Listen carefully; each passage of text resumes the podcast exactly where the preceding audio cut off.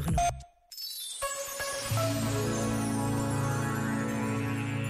Quase todos os dias, de uma maneira ou de outra, e apesar da crise, vão chegando sugestões e propostas de férias, umas mais aliciantes do que as outras, mas nenhuma gratuita.